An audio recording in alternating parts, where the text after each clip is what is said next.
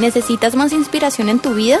Conéctate con nosotros en las redes sociales con el nombre de IC Plenitud en Instagram, Facebook, Twitter y YouTube. Recibe notificaciones en vivo y mensajes de inspiración diarios y mantén informado de las últimas noticias. Síguenos, danos like e inscríbete hoy. Bueno, vamos a abrir la Biblia en 1 Corintios capítulo 10, versos 6 al 12 y vamos a leer un pasaje que escribió el apóstol Pablo. Y el apóstol Pablo registra unos hechos que acontecieron en el pasado y dice la razón por la cual esos hechos quedaron registrados en las escrituras y por eso cuando uno lee las escrituras tiene que tener esta convicción. ¿Qué me enseña lo que estoy leyendo? Luego que lo leo, ¿qué me habla Dios a través de su palabra a mi vida y qué decisiones debo tomar yo.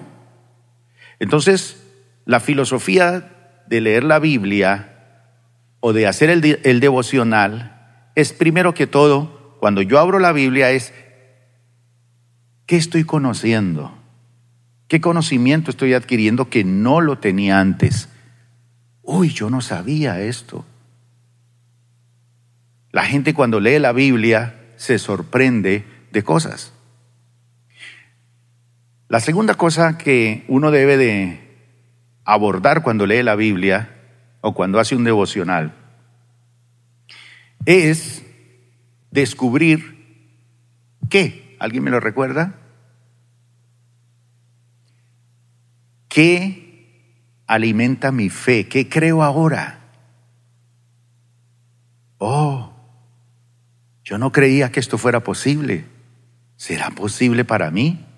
Claro que sí, porque la fe viene por el oír y el oír por la palabra de Dios. La palabra de Dios es eterna, está vigente. En estos días le preguntaban a la doctora Vivian Morales, le decían, doctora, ¿y si usted llega a ser presidente, usted cómo gobernaría Colombia? ¿Con la Biblia o con la Constitución? Y ella dijo, pues obviamente con la Constitución. Pero si yo conozco la Biblia, voy a aplicar los principios morales de la Biblia para gobernar y defender una familia en Colombia, la familia. La palabra de Dios es el fundamento. No es para ser fanáticos, pero sí para establecer eso. Y luego, para descubrir en la lectura de la Biblia, ¿qué voy a poner en práctica a partir de hoy? Yo era esto, dejo de hacer esto, y ahora voy a poner en práctica esto. Y cuando usted pone en práctica los principios de la palabra de Dios, dice la Biblia, el cielo y la tierra pasarán, pero mi palabra no pasará. La palabra de Dios es viva y eficaz. Está vigente. Estamos viviendo en un tiempo donde las cosas están cambiando para el mundo, para los países, para los gobernantes. Y nosotros como pueblo de Dios tenemos que marcar un precedente. ¿Cuántos de ustedes votaron en estas elecciones? Levanten la mano. Uy, ustedes son patriotas. Yo también voté. ¿Algunos de ustedes votaron por Colombia Justa? ¿Sí? ¿Cómo les fue? ¿O cómo nos fue? Muy bien. Porque resulta que en el reconteo de los votos, mire cómo es el diablo se mete en todo. Para que oremos por Colombia, mis hermanos. Habían 20 o 30 votos en una mesa para Colombia Justa Libres y colocaban cero. Cero. Pues ayer ya nos dieron la noticia de con el reconteo ya están entrando tres senadores por los cristianos. Así que entró el, el pastor de Paz a las Naciones, entró el doctor Pacheco, que algunos de ustedes, los viejitos, lo conocen. ¿Recuerda allá Ofelia, el doctor Pacheco, que estuvo allá en su casa dando su testimonio hace muchos años? ¿Se acuerda? ¿Sofi se acuerda de él? El doctor Pacheco, ¿no se acuerda? Bueno, él, entró como senador y otro más. Los tres son pastores. Hay que cubrirlos en oración. Y si siguen contando, pues eso puede subir más. Puede subir más. Pero, mis hermanos, si eso hacen, y si, si no intervienen así, pues se pierden las elecciones. Pues si Dios lo pone a usted, por acá hubo una hermana que la pusieron allá, le tocó ir al reconteo. Y me cuentan que ella estaba parada, parada en un rincón así mirando para el techo mientras contaban. Y el esposo le dice, ¿y usted Dios la puso aquí? Mire a ver. Hermanos, Colombia es para Cristo. Amén. Oremos por, por cambio. Juan Carlos conoce a Pacheco, ¿cierto? Estamos contentos por eso. Bien. ¿Por qué me fui por la política?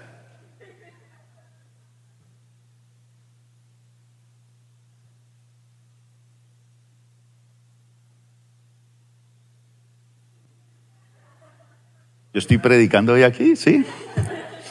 Bueno, ya me acordaré. Pero la palabra de Dios dice la razón por la cual debemos leerla.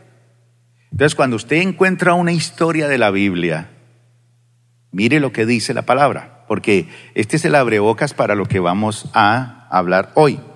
Pero, ¿quién de ustedes alguna vez se ha pasado un semáforo en rojo?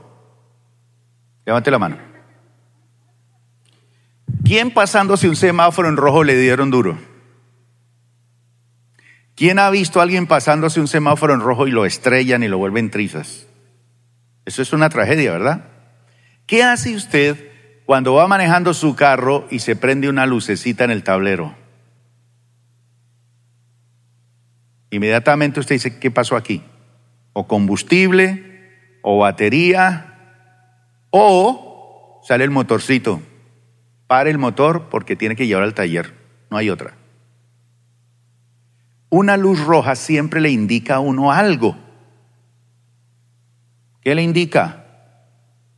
Peligro. Alerta. Alerta. Y esa alerta se da por allá en nuestra conciencia y nos manda el mensaje a la mente y nos dice, Mente, pilas, peligro. Entonces la mente se despierta y dice, sí, ¿por qué? ¿Por qué? Ah, entonces se enfoca, luz roja, en fracciones de milésimas de segundo toma decisión. Hay que detenerse, hay que apagar el carro, hay que revisar esto. En el nivel número dos, cuando hablamos del noviazgo y el matrimonio y cuando hablamos de, buscar la voluntad de Dios para nosotros, pusimos un ejemplo, el ejemplo del semáforo que cuando el semáforo se coloca de color amarillo, ¿qué quiere decir? Deténgase ya, deténgase. Mire, no puede avanzar. ¿Qué hacemos nosotros típicamente en Colombia? Aceleramos, ¿cierto? Pero el amarillo es para que se detenga, ya, no hay tiempo. El verde siga sin problema. Y el rojo para porque para. Un pare en una calle para nosotros es qué? Detenernos pero dejamos el carro que en Estados Unidos no. Allá usted se gana la multa si no para. Pare es pare, pare. Mira y arranca. Aquí uno dice, ay, estoy perdiendo tiempo. Entonces, el tema de hoy son se titula así, Luces Rojas. Luces Rojas. Primera de Corintios capítulo 10, versículo número 6 al 12, dice así. Pablo está escribiendo a la iglesia de los Corintios y les dice, mire, estas cosas sucedieron ¿A quién le han sucedido cosas en la vida? Que usted dice, uy, a mí me pasó un cacharro una vez. A veces cuando nos reunimos los pastores, nos ponemos a contar historias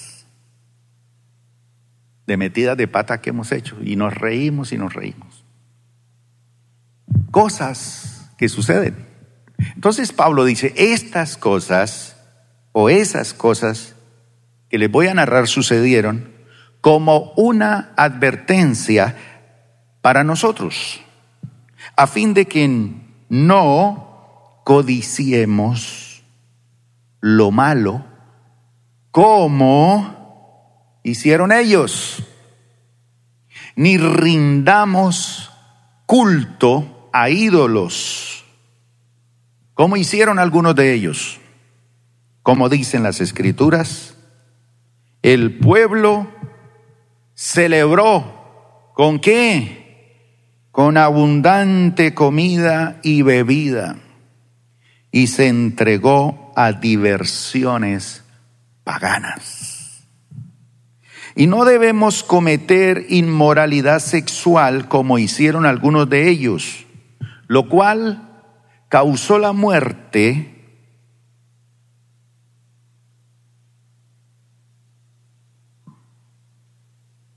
de 23 mil personas en un solo día. Tampoco deberíamos poner a prueba a Cristo, como hicieron, como lo hicieron algunos de ellos. Y luego murieron mordidos de serpientes. ¿A quién le encantan las serpientes? ¿Alguien tiene una serpiente para en la casa? No, no es la suegra, hermano, tranquilo. Y no murmuren como sucedieron, como hicieron algunos de ellos, y luego de murmurar, como consecuencia de la murmuración, el ángel de la muerte los destruyó. Esas cosas le sucedieron a ellos como ejemplo para nosotros. Se pusieron por escrito para que nos sirvieran de qué? De advertencia a los que vivimos en el fin de los tiempos. Si ustedes piensan que están firmes, tengan cuidado de no caer. Las tentaciones que enfrentan en su vida no son distintas de las que otros atraviesan. Y Dios es fiel. No permitirá que la tentación sea mayor de lo que puedan soportar.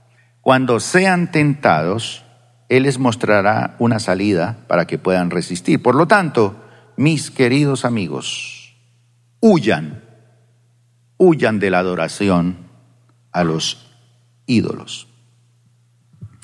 Como les decía mis hermanos, en la mayoría de los casos que se usan luces rojas, sirven para representar peligro.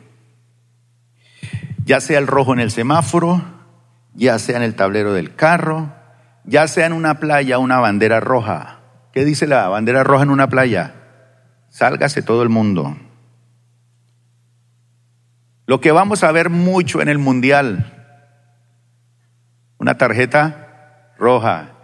¿Qué cara pone una persona cuando le pone la tarjeta roja ya en el estadio? Alega, manotea, se queja, pero para afuera. No lo queremos más a usted aquí. Usted está jugando suciamente, usted está quebrantando las reglas. No lo queremos ver. Vaya, dúchese, fuera de aquí. Y después de que el juez dice eso, no hay nada que hacer. Cuando usted compra algunos artefactos eléctricos, esos artefactos eléctricos representan con una luz roja que están extremadamente calientes. Quiere decir, hay que ponerles un ventilador o apáguelo porque se le va a quemar.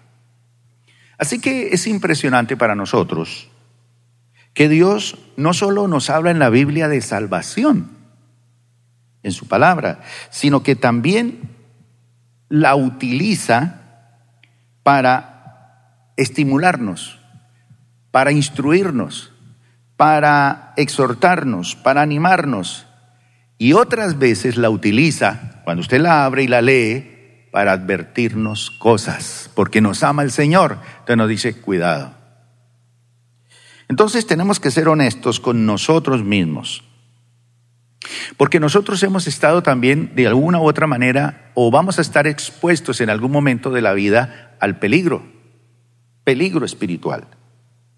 Y unos hemos aprendido a salir con habilidad de esos peligros, pero hay otros que quedan atrapados en esos peligros, quedan amarrados, atados. Y de alguna manera a todos nosotros se nos presentó antes del rojo, que se nos presentó una luz amarilla. Ahí. Y la luz amarilla es prevención, la otra es alto, ya, apague eso, pare, deténgase. Pero la luz amarilla es pilas, averigüe, consulte, ore, preste más atención. Si mucha gente le está diciendo lo contrario, preste atención. Si su corazón lo reprende y aún dice que si su corazón no lo reprende, mayor que nuestro corazón es Dios. Entonces las luces amarillas de prevención se prenden y otros peor, porque se les prenden las luces rojas y aún así no supieron distinguir. Ay, yo pensé que era yo pensé que era verde. Así que en este pasaje inicial que acabamos de leer, ¿qué descubrimos? Dice que estas cosas pasaron y le pasaron a los antiguos, a otros en otras generaciones, y que están escritas para quiénes? Para nosotros. Usted no necesita meterse en los problemas que ellos se metieron. Mire que ellos murmuraron y cuántos se murieron. El ángel de la muerte. Ellos pusieron a prueba a Dios y brotaron del desierto serpientes y los mordían y morían por miles envenenados y en los dolores. Hay muchos cristianos que viven continuamente mordidos por las serpientes. Y eso duele. Eso duele. ¿A quién lo ha mordido una serpiente alguna vez? ¿Catalino no lo ha mordido? No. Entonces, dice que están escritas para que nosotros no cometamos el error de ellos y que no vivamos las tragedias que ellos experimentaron. ¿Por qué usted tiene que vivir esas tragedias? La palabra de Dios es la misma de ayer, de hoy, de siempre. No cambia. Está vigente. Tiene el mismo poder, la misma advertencia. Tiene los principios para que usted eduque a sus hijos. Porque como van las cosas, quien va a, va a educar a nuestros hijos, ¿sabe quién es? El Estado.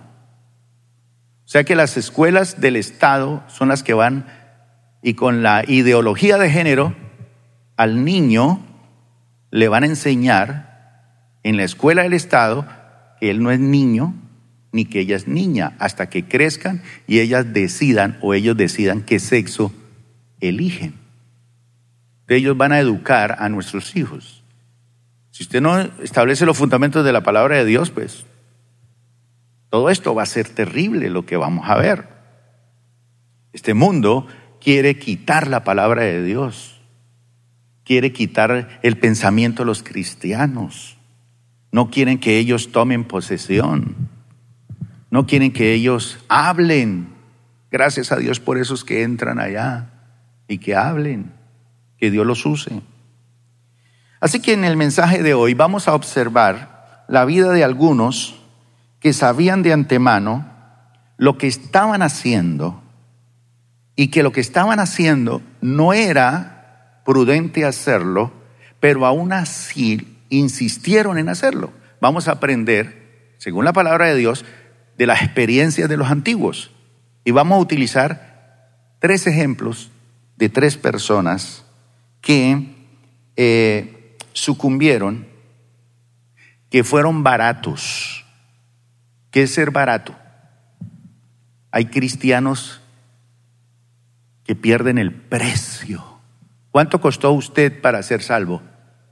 El precio más elevado, la sangre de Cristo. Usted es valioso, mi hermano. Mire al que está a su lado, él vale mucho. Usted vale mucho, pero usted a veces se rebaja y se abarata y se vende por un plato de lentejas. Estos hombres que vamos a hablar ahorita sucumbieron, fueron baratos y se vendieron por poco.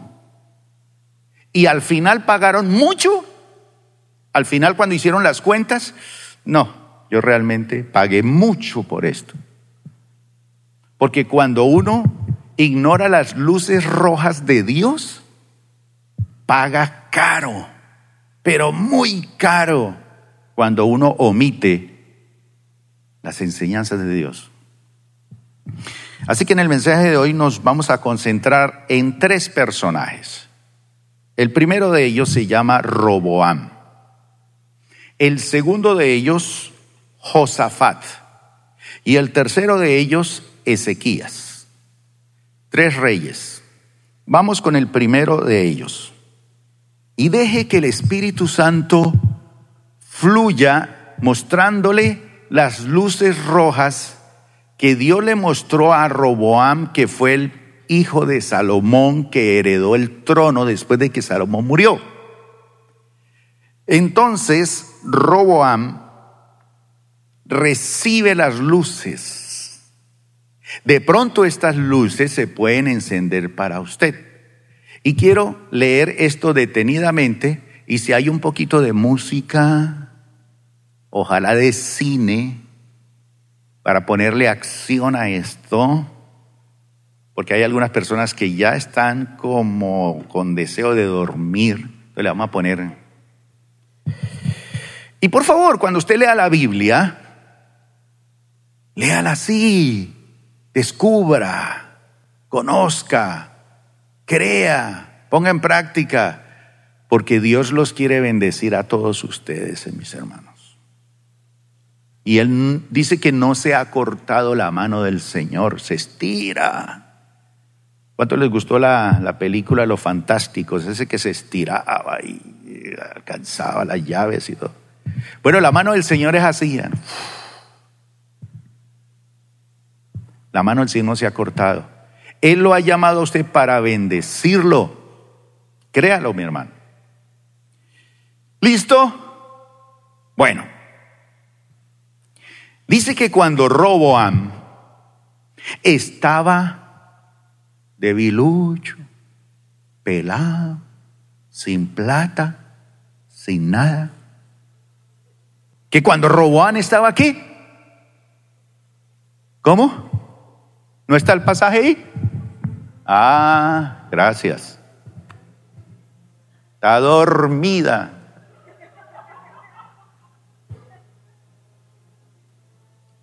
Esa música me gusta. Cuando Roboam estaba fuerte y firmemente establecido.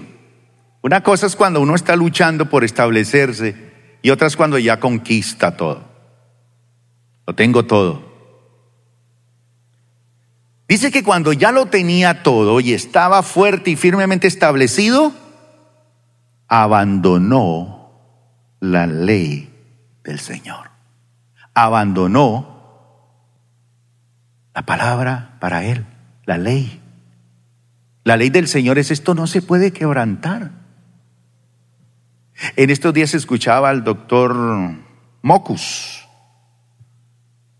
y le preguntaban, ¿y a usted por qué no le gusta el doctor Petro? Dijo, porque él quebranta la ley. Él no respeta la ley. Y cuando una persona no respeta la ley y pasa por encima de la ley, no debe ser nuestro gobernante. Cuando uno le busca triquiñuelas a las cosas, ¿no? ¿Qué abandonó este hombre? La ley del Señor. Y dice, y todo Israel lo siguió en este pecado, debido a que fueron infieles al Señor.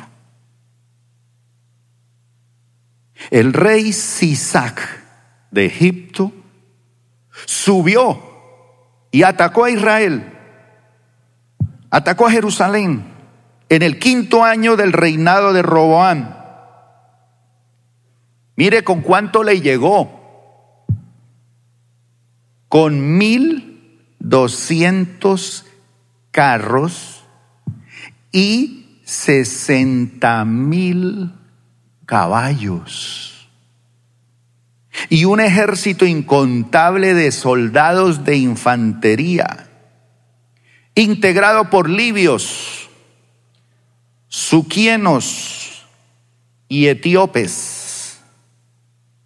Sisac conquistó las ciudades fortificadas de Judá y luego avanzó para atacar a quién? A Jerusalén, la capital, el corazón. Entonces el profeta Semaías, siempre aparece un profetica por ahí, se reunió con Roboam y con los líderes de Judá quienes habían huido a Jerusalén por causa de Sisac. Semaías les dijo, esto dice el Señor. Ahí se prende el semáforo en rojo Ustedes, ustedes señores, me abandonaron. Y por eso yo los abandono en manos de Sisac. Entonces los líderes de Israel y el rey, ¿qué hicieron? Se humillaron y dijeron, el Señor es justo al hacer esto con nosotros. Y cuando el Señor vio el cambio de actitud en ellos, les dio este mensaje a Semaías, puesto que el pueblo se ha humillado, no lo destruiré completamente. Sí le voy a destruir algo, pero no totalmente. Y pronto le daré cierto alivio. No usaré a Sisac para derramar mi enojo sobre Jerusalén, pero serán sus súbditos. Hay gente que no quiere la libertad del Señor, entonces el Señor dice, bueno, está bien, no quiere la libertad que yo le ofrezco, mis mandamientos no son gravosos, mi palabra no es gravosa, yo quiero lo mejor, no me quiere a mí, le voy a mandar un Sisac para que sea súbdito de Sisac. Entonces hace que el pueblo se vuelva súbdito de otro, esclavo de otro, le rinde cuentas a otro se vuelve esclavo de los hombres, de los bancos, de las personas. No usaré a Sisac para derramar mi enojo sobre Jerusalén, pero serán súbditos de Sisac. ¿Para qué? Para que conozcan la diferencia entre servirme a mí y servir a los gobernantes terrenales. Estos días de elecciones estamos eligiendo gobernantes terrenales. Entonces el rey Sisac de Egipto subió y atacó a Jerusalén. Saqueó los tesoros del templo del Señor y del palacio real. Y súbale un poquito más. Mire lo que dice. ¿Qué dice? robó todo. Robó todo. Hay un devorador que le quiere robar todo a usted. Le robó todo. Incluso, súbale otra vez. Mire, ¿qué más se robó?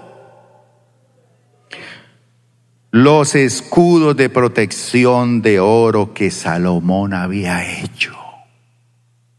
Se le llevó los escudos. Tiempo después, mire cómo toca arreglar los chicharrones. El rey Roboán reemplazó, los reemplazó, y póngale duro, con escudos de Cambiamos el oro del Señor y nos toca meterle bronce.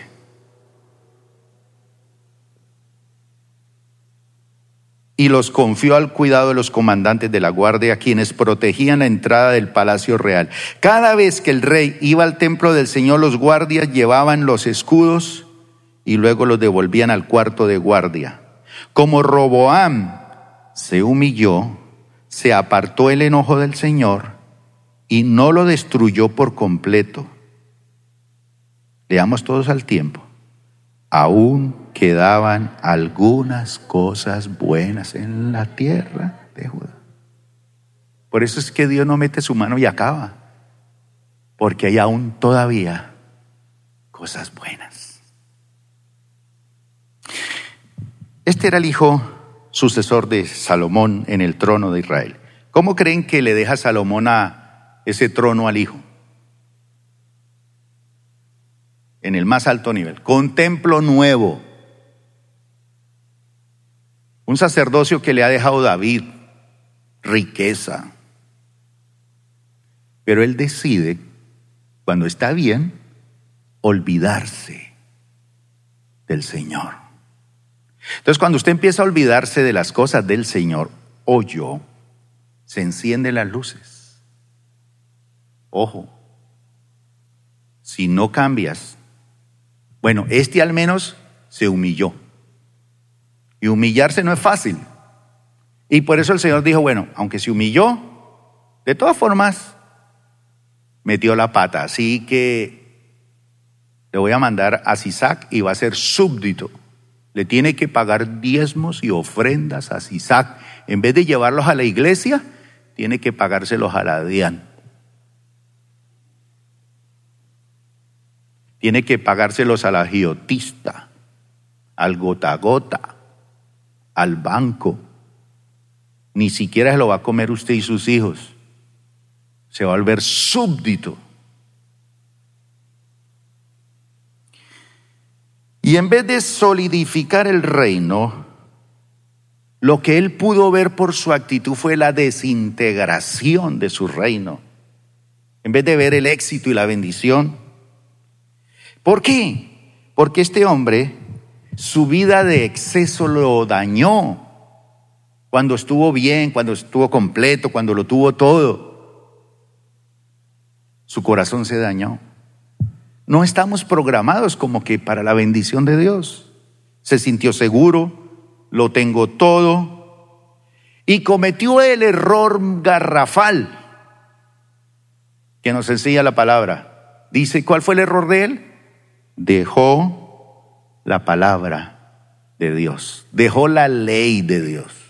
Porque esta palabra sigue siendo la ley. Obviamente que la ley estaba para los israelitas, pero la ley de Cristo es mejor. En el Nuevo Testamento estamos bajo la ley de Cristo. Bajo la ley usted tenía que dar el diezmo, bajo la ley de Cristo hay que darlo todo. Porque el Señor lo pide todo. Lo que pasa es que Él le deja a usted para que administre en abundancia, a ver si es juicioso, a ver si usted es capaz de, que, de estar próspero y bendecido y sigue siendo regido por los principios de la palabra de Dios. Cuando Él decide apartarse, se convierte en súbdito. Y Dios le dice, para que entienda que si usted no me ama a mí, no me sirve a mí y no quiere ser súbdito mío, entonces te permitiré que sea súbdito de otro para que conozca la diferencia entre servirme a mí y servir a los gobernantes terrenales. Una cosa es servirle a Dios. Usted no se imagina cómo paga Dios. Usted no se imagina a Dios cómo lo sorprende a uno. Si usted trabaja para una empresa, tiene que trabajarle como 30, 40 años de su vida. Y al final sale viejito pensionado y ya ni puede comer, porque esa empresa se le llevó su vida y su salud. Y no quiere decir que vaya y renuncie, no. Pero sírvale a Dios. Si usted aplica la palabra de Dios como una ley, es que lo que dice Dios lo creo. Lo voy a aplicar para mis hijos, para mi hogar, para mi familia. Hay bendición. ¿Qué más pasó? Dice que cuando se aparta, viene y saquea los tesoros del templo y se llevó los escudos de oro y le tocó reemplazarlos por escudos de bronce. No es lo mismo usted tener joyas de oro o haga la prueba. Un día esta vamos a hacerla aquí. Traigan todas las joyas y yo les, se las cambio por unos pedazos de bronce a ver quién gana. Así somos nosotros. Esas son las luces rojas. ¿Por qué me cambia a mí? ¿Por qué me deja a mí? ¿Por qué no entiende que yo soy el que te he prosperado? Mira, los escudos que dejó Salomón de oro, escudos de oro puro. Ahora tiene que cambiarlos y vivir en medio del bronce. Peor, algunos ya no tienen ni bronce. Porque el bronce se lo roban, eso vale plata, el cobre. Entonces tienen que usar de hierro. Peor, ya no hay hierro. Las cucharas ya no son ni siquiera de hierro. Muchos aquí tenemos esas cucharas de palo. Aunque es rico tomar sopa con una cuchara de palo, pruebe, verá. Dice que entró y se robó todo. A veces nos preguntamos, bueno, ¿y por qué llega la miseria y la ruina? Muertos por montones. Y Pablo dice, cuidado, cuidado con la idolatría, cuidado con los ídolos. No podemos adorar a los ídolos porque nos volvemos inútiles como ellos. Tienen ojos, no ven, tienen boca no hablan, tienen mano no palpan, tienen pies no caminan. Semejantes a ellos son los que los hacen y cualquiera que confía en ellos. Ah, sí, usted dice, ah, no, yo ya conozco a Cristo y ya no tengo ídolos. Pero a veces usted hace de su trabajo un ídolo. Usted hace del dinero un ídolo. Hoy entró en vigencia ya un nuevo problema en las personas de tipo psicológico la bulimia, la anorexia y ahora entró la vigorexia.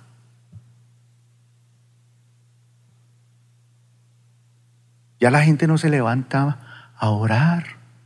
¿Se van para dónde? Para el gimnasio.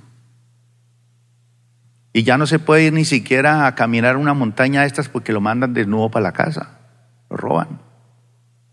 Pero hay una cultura del cuerpo perfecto. me están mirando mal. Hablemos de Josafat. Segunda de Crónicas, capítulo 17, verso 1 al 16. Vamos a ver qué linterna se prende aquí.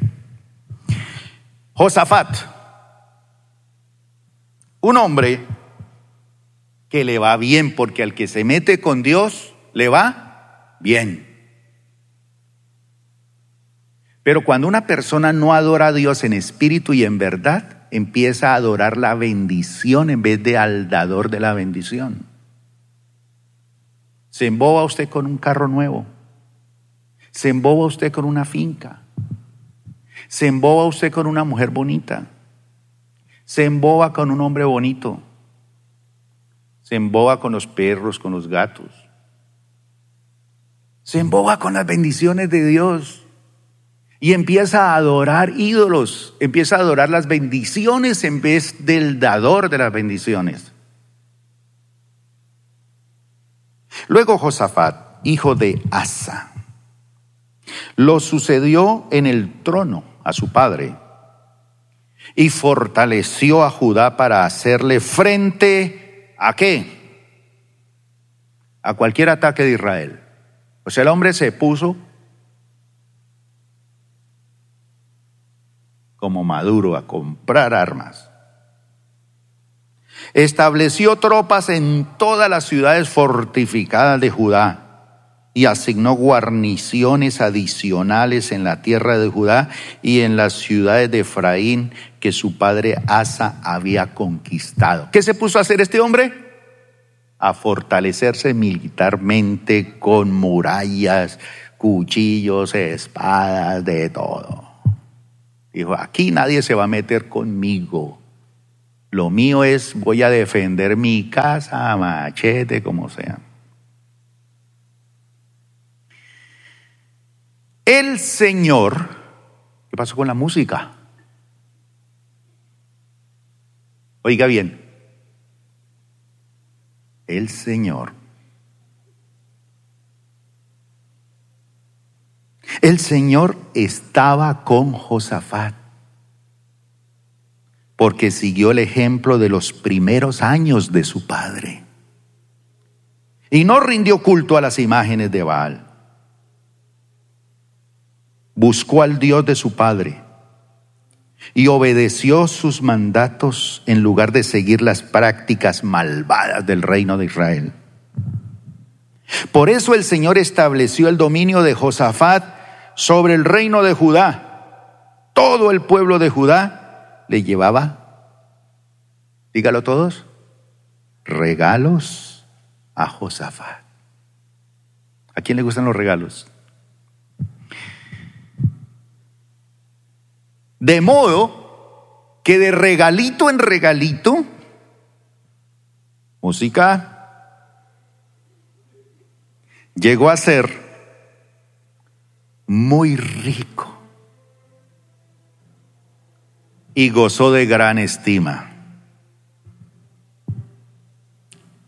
Estaba, leanlo todos conmigo, profundamente comprometido con los caminos del Señor. Quitó todo, en todo Judá, los santuarios paganos y los postes dedicados. El tipo hizo una limpieza tremenda. ¿Cómo la ve? Todo iba bien. Según el versículo 6 nos dice que estaba profundamente comprometido con los caminos del Señor. ¿Cuántos están aquí comprometidos con los caminos del Señor? Esa mano no fue como muy positiva. Y dice que mientras él guardó la palabra de Dios, su vida fue un completo ascenso.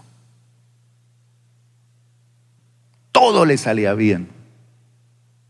¿Cómo había de esperarse? El que se mete con Dios y se compromete con los caminos del Señor, tiene que irle bien. Pero sucedió algo Segunda de Crónicas 17:12 para completar lo que, lo que empezó a pasar en él. Dice, entonces Josafat llegó a ser cada vez más que poderoso y construyó fortalezas. Voy a construir fortalezas. Que nada me afecte. Voy a tener seguros de incendio seguro de accidente automóvil, seguro de terremoto y seguro de mujer.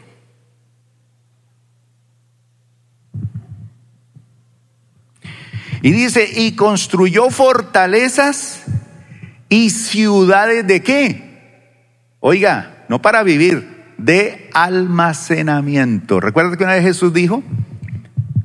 De un hombre rico que construyó bodegas y después dijo, alma mía, ya tengo todo esto para llenarlo.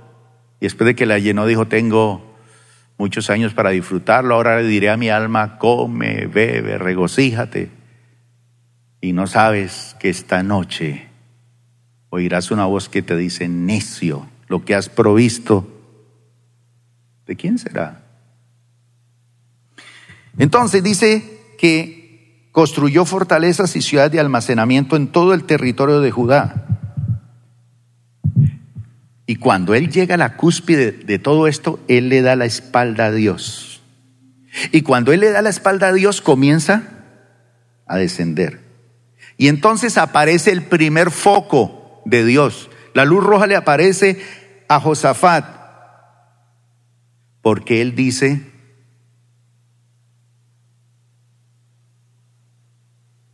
Eso dijo.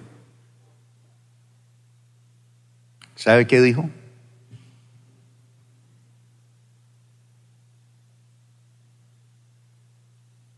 Sumó, hizo cálculos y dijo, me voy a cuadrar con la hija del rey pagano, del rey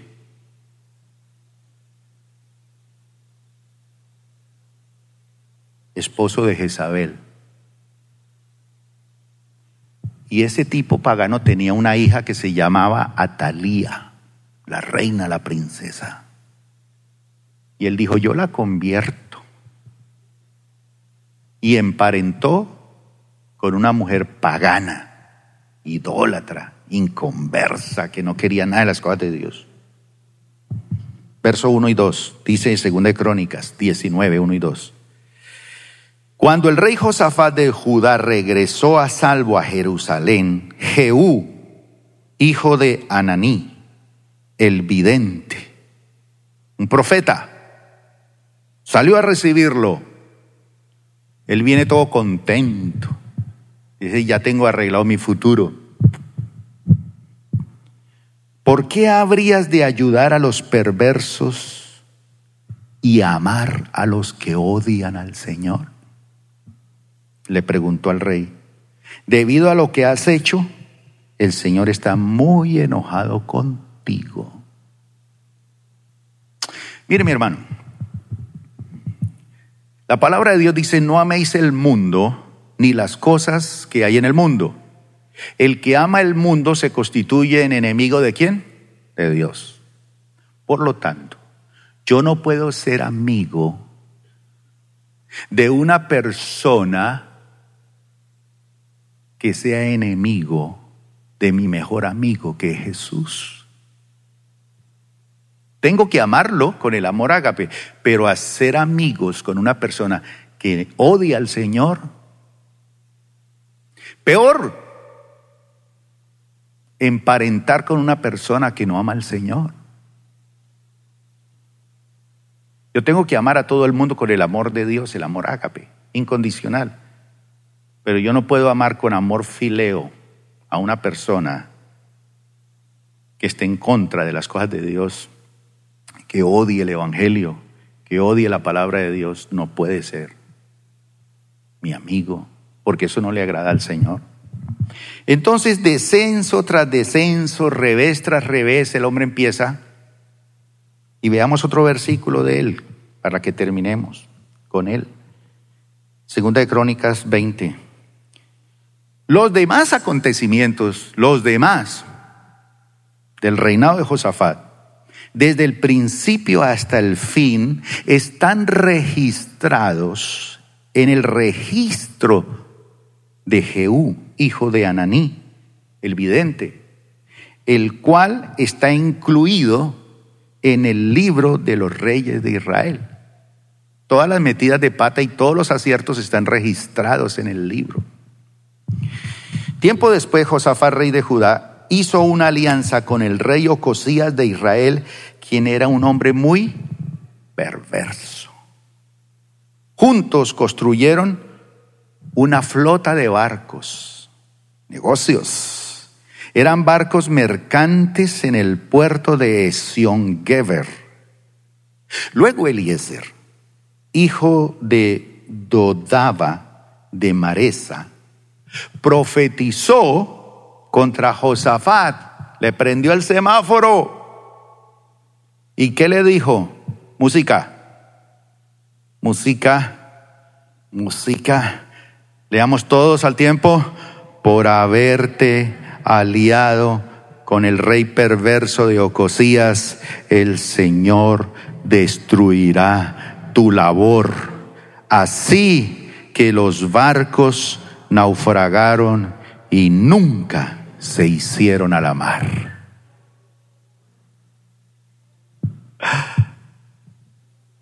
Usted puede construir los barcos que quiera sin el Señor, pero sus barcos van a naufragar. Nunca se van a hacer a la mar, nunca va a alcanzar sus proyectos si usted decide olvidarse del Señor.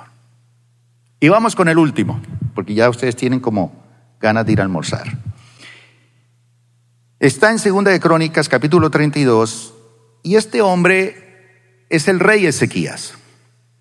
Al menos este hombre metió la pata, pero como que el hombre entendió y dijo, no, me pasé la luz roja, me estrellé, me fue mal, pero Señor, me arrepiento, me humillo, doblo mi cerviz, te pido perdón porque he pasado luces rojas, he sido un irresponsable, pero a partir de ahora yo quiero cambiar. Mire lo que pasó. A partir de entonces, el rey Ezequías fue muy qué? Respetado, muy respetado entre las naciones vecinas. ¿Por qué? Porque a Ezequías un rey vino a humillarlo y lo iba a destruir, lo iba a matar. Y Dios hizo un milagro extraordinario.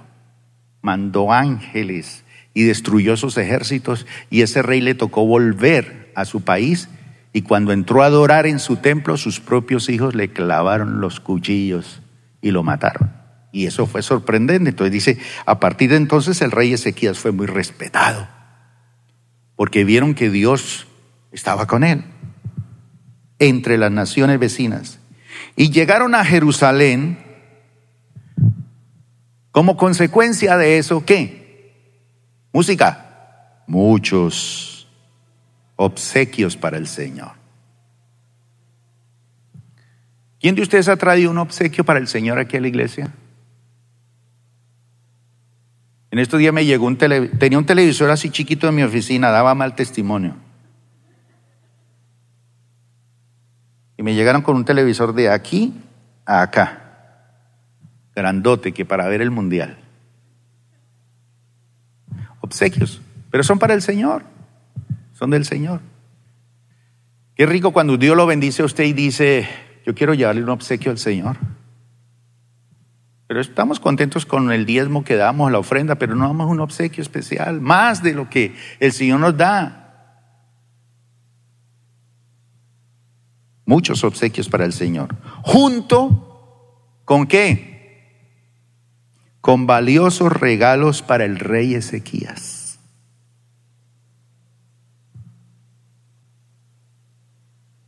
¿Quién de ustedes me ha dado un regalo a mí? Levante la mano.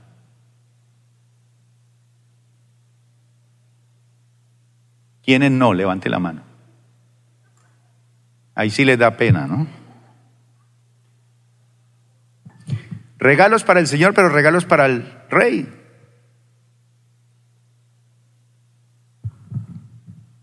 Por ese tiempo, Ezequías, música, se enfermó, ¿cómo?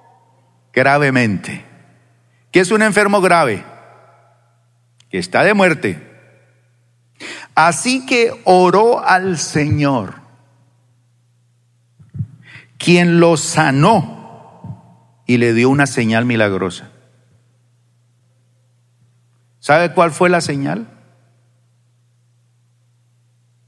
El Señor le dice, Ezequías, te voy a sanar. Y la señal es que voy a frenar la rotación de la tierra.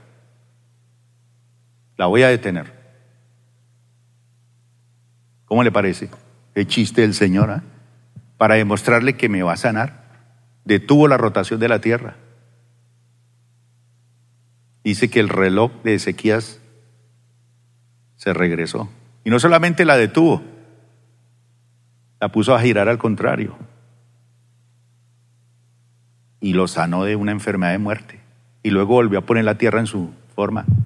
Esos son los milagros que necesitamos del Señor.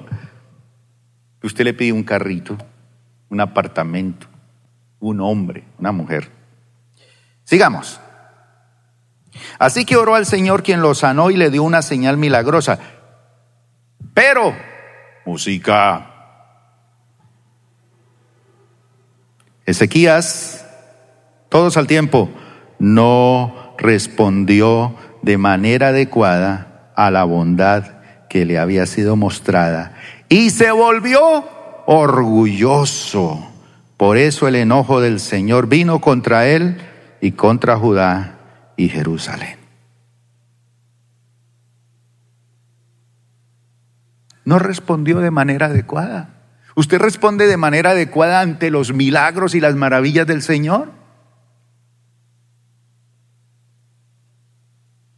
Imagine que le dio una finca hermosa llena de piñas, naranjas, tomates, tiene gallinas con huevos y no es capaz de traer nada de eso para la iglesia, hola. Llene allá la cafetería de la iglesia y traiga un bulto de naranjas de mi finca. No responden de manera adecuada a la bondad del Señor. Hacía tiempo yo los quería tener así a ustedes, calladitos. No supo manejar la prosperidad. No supo vivir en las maravillas de Dios. Sin embargo, mire, verso 21.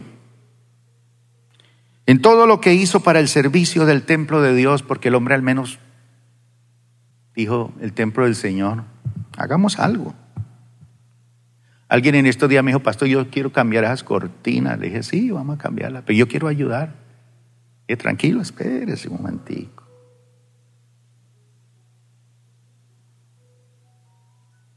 Pero este hombre no quiso manejar la prosperidad.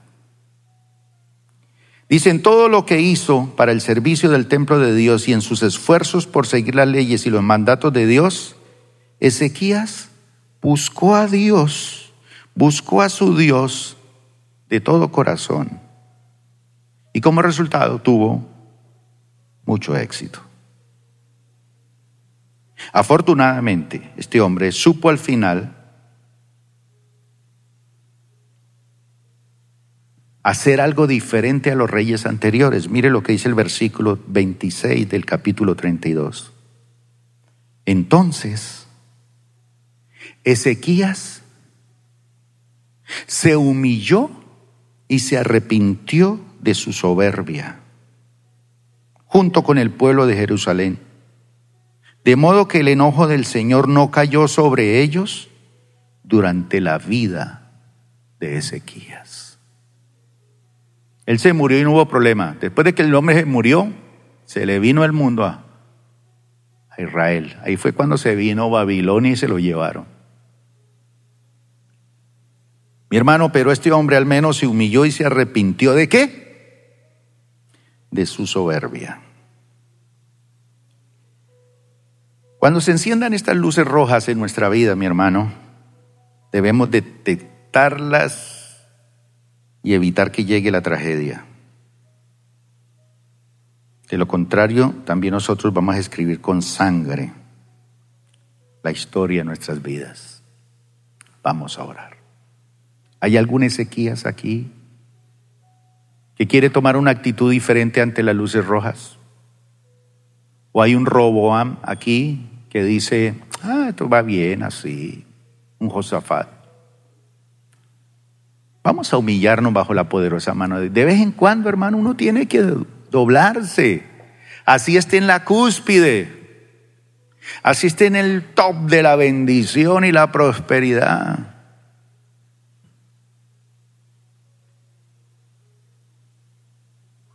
Hay que humillarse bajo la poderosa mano de Dios y decir, lo que somos, lo que tenemos, es por Él. Cuando uno va a esas clínicas, ve esos enfermos con enfermedades huérfanas, cosas raras, y usted tiene sus hijos sanos. No correspondemos al tamaño de la bendición del Señor. Siga ocupado en las cosas. A lo mejor usted en este momento está bajo Sisac, ya dando tributos a otro. Lo que debía dar para el Señor. No, sirve al Señor. Hágalo. Dios lo prospera y cuando Dios lo prospere, sosténgase con el Señor. No deje que el enemigo irrumpa en sus territorios y violente su fe y su confianza en el Señor. Manténgase dando luz y testimonio. Si no lo está haciendo en su trabajo, donde sea, pídale perdón a Dios y comience a ser un hombre y una mujer de Dios. Y respóndale a Dios y Dios te va a bendecir muchísimo más. Levante sus manos. Padre, te damos gracias por tu presencia. Gracias, Señor, porque tú nos has encendido algunas luces rojas hoy. ¿Qué cosas estamos haciendo que no te agradan? Si alguien siente que Dios ha hablado en algo a su corazón, venga aquí al frente que vamos a orar por ti. El Señor te trajo para escuchar esta palabra y hay cosas que hay que poner en orden. Vamos a humillarnos ante el Señor. Gracias por acompañarnos el día de hoy. Nosotros creemos que Dios quiere hacer más cosas para ti y a través de ti, y nos encantaría saberlo. Si has sido impactado por este ministerio, compártelo a nuestro correo electrónico info.plenitud.org. Otra vez muchas gracias por acompañarnos y esperamos que este mensaje sea de bendición para ti.